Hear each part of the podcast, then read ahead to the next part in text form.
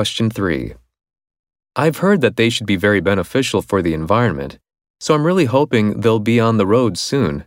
I've read that the AI drives much more efficiently than a human, so their carbon emissions are even lower than those of ordinary electric vehicles.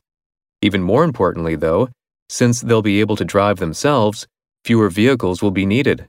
That's because a car could drop off one person at their office, come back home, and pick up the other person. Families that have two or three cars now might need only one.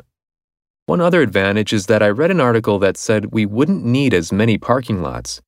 Millions of hectares of land that are paved over in concrete could be turned into parks or other green spaces.